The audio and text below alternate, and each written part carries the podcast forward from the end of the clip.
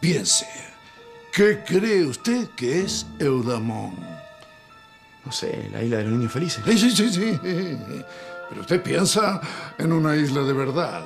Supone que existe un sitio geográfico todavía desconocido en el mapa, una isla nueva llamada Eudamón. Es una metáfora.